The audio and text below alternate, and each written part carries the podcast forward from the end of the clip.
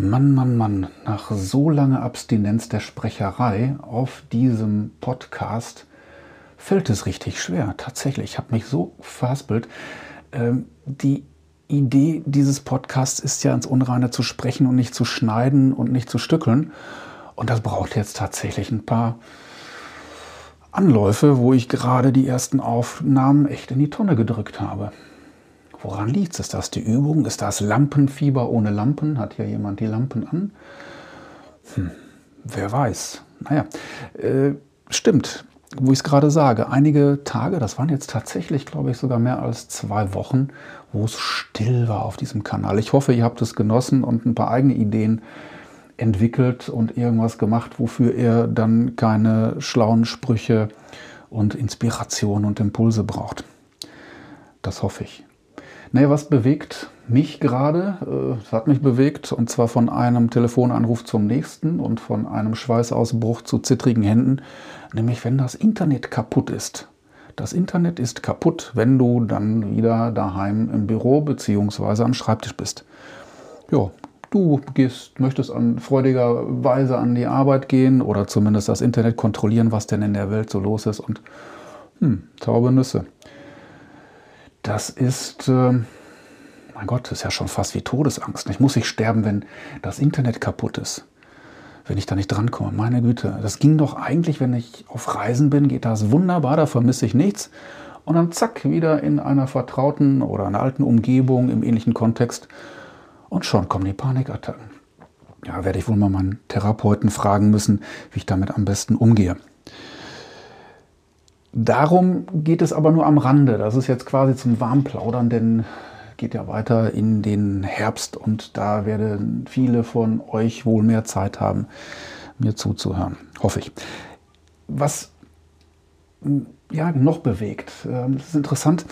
Ich habe nämlich in der, in der letzten Woche war es, glaube ich, mal äh, dieses komische Gerät angemacht, das man Fernseher nennt. Und bin dann bei einem Sender hängen geblieben, so für Männer. Nicht? So, ein, so ein Sender. Ich habe ja seit auch vielen Jahren, vielen Jahren keinen Fernseher mehr ähm, und das mit ganz viel Freude. Ich vermisse auch nichts, aber die Faszination des Ekels ist dann doch so groß, dass ich ab und zu mal so eine Glotze anmache, wenn ich im Hotel bin oder wenn sich irgendwo sowas äh, zeigt. Ne? Das ist irgendwie die Macht der Fernbedienung da kann man dann steuern und walten und bestimmen. Naja, eigentlich nicht. Eigentlich bestimmt ja das Gerät und das Programm über dich. Aber auch das ist es nicht ganz. Ne? Ihr kennt das beim Teleshopping. Das ist noch nicht alles.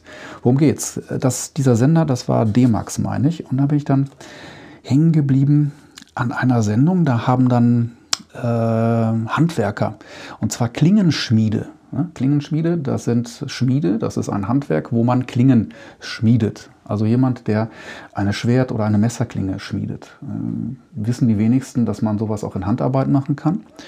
Und da sind die Herren angetreten vor einer Jury und die sollten dann nach gewissen Vorgaben ein Schwert bzw. ein Messer, weil das waren dann halt zwei Folgen in einer, herstellen.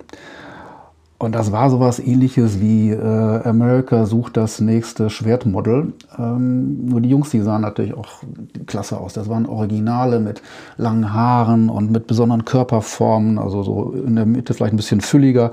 Also Leute, die irgendwie so aussahen, als täten sie das mit Liebe, was sie tun und äh, bekamen dann Material, bekamen Aufgaben und haben ähm, dann in einer Werkstatt unter einem Zeitlimit, klar, muss ja spannend sein, dann vor einer Jury gebaut und immer O-Töne eingeblendet. Oh, wie habe ich mich denn da gefühlt, als ich das geschmiedet habe oder den Griff gebaut habe?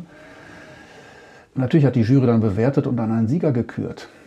Was allerdings das Faszinierende war, das Verfolgen wie ein, ein Produkt entsteht. Also mit Handarbeit, klar, Werkzeuge waren da, da wurde geschliffen, da wurde gehämmert, geschmiedet, bis dann nachher das fertige Produkt da war. Ein Zeitraffer natürlich, also nicht die gesamten drei oder vier Stunden, die die Leute Zeit hatten, sondern wie von einer Idee mit Handarbeit und mit Liebe tatsächlich und mit Handwerkskunst etwas entstanden ist, das nachher vorführbar war und was auch einen Zweck erfüllt hat. Entweder als ja, Schneidwerkzeug oder als Filmdeko, das sei mal dahingestellt.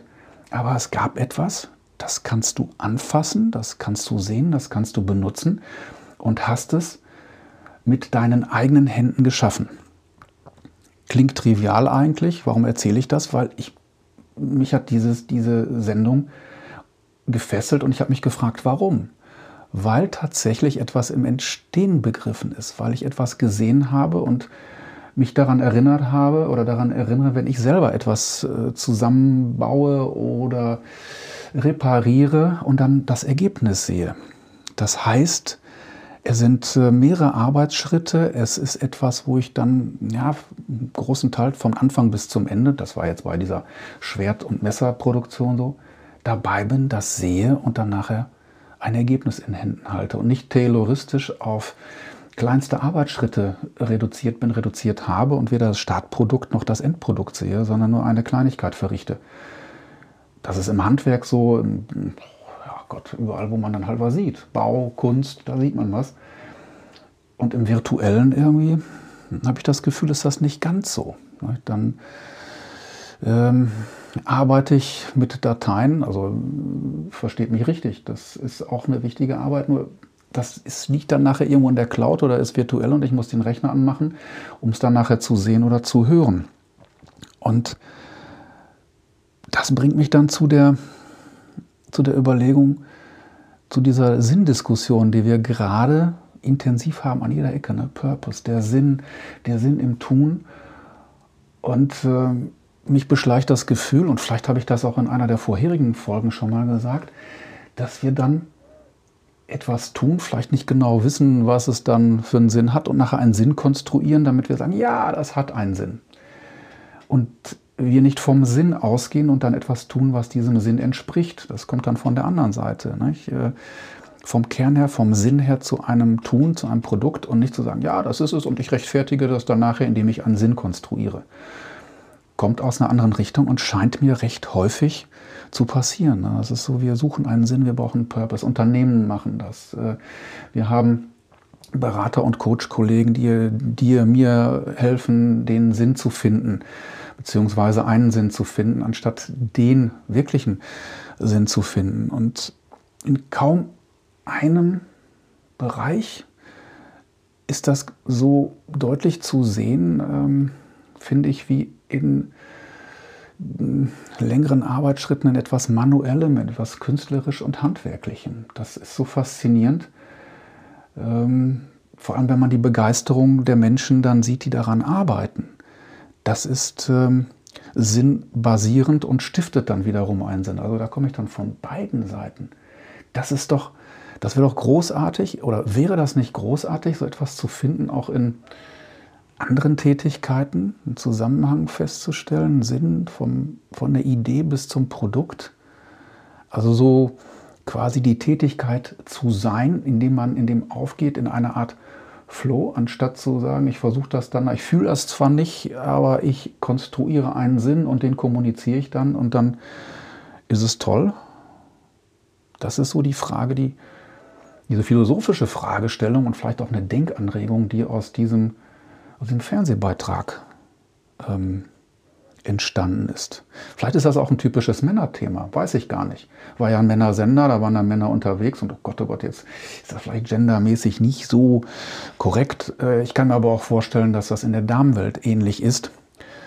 Wenn etwas entsteht und ich dann, naja, mich mit der Tätigkeit, mit dem Produkt, mit dem Ergebnis verbunden fühle, weil ich meinen Anteil daran erkenne ja, das macht mich dann tatsächlich nachdenklich und äh, würde mich dazu bewegen, gleich in den ähm, Hobbykeller zu gehen und irgendwas zu schrauben. Also tatsächlich, das wäre die Idee. Was meint ihr denn ähm, so zum Thema Sinn und nicht mehr feingranulare Arbeitsschritte, keine Sinnkonstruktion? Ja, genau, was meint ihr? Ich freue mich von euch zu hören und ähm, verspreche, mein Freund sagte mal, versprechen kann man sich häufiger. Nein, das ist tatsächlich eine, eine Ankündigung. Es gibt wieder regelmäßiger von ins Unreine gesprochen zu hören. In diesem Sinne die Inspiration des Tages. Ja, genau, ich bin jetzt ganz bewegt und gehe weiter mal nach dem Sinn Ausschau halten.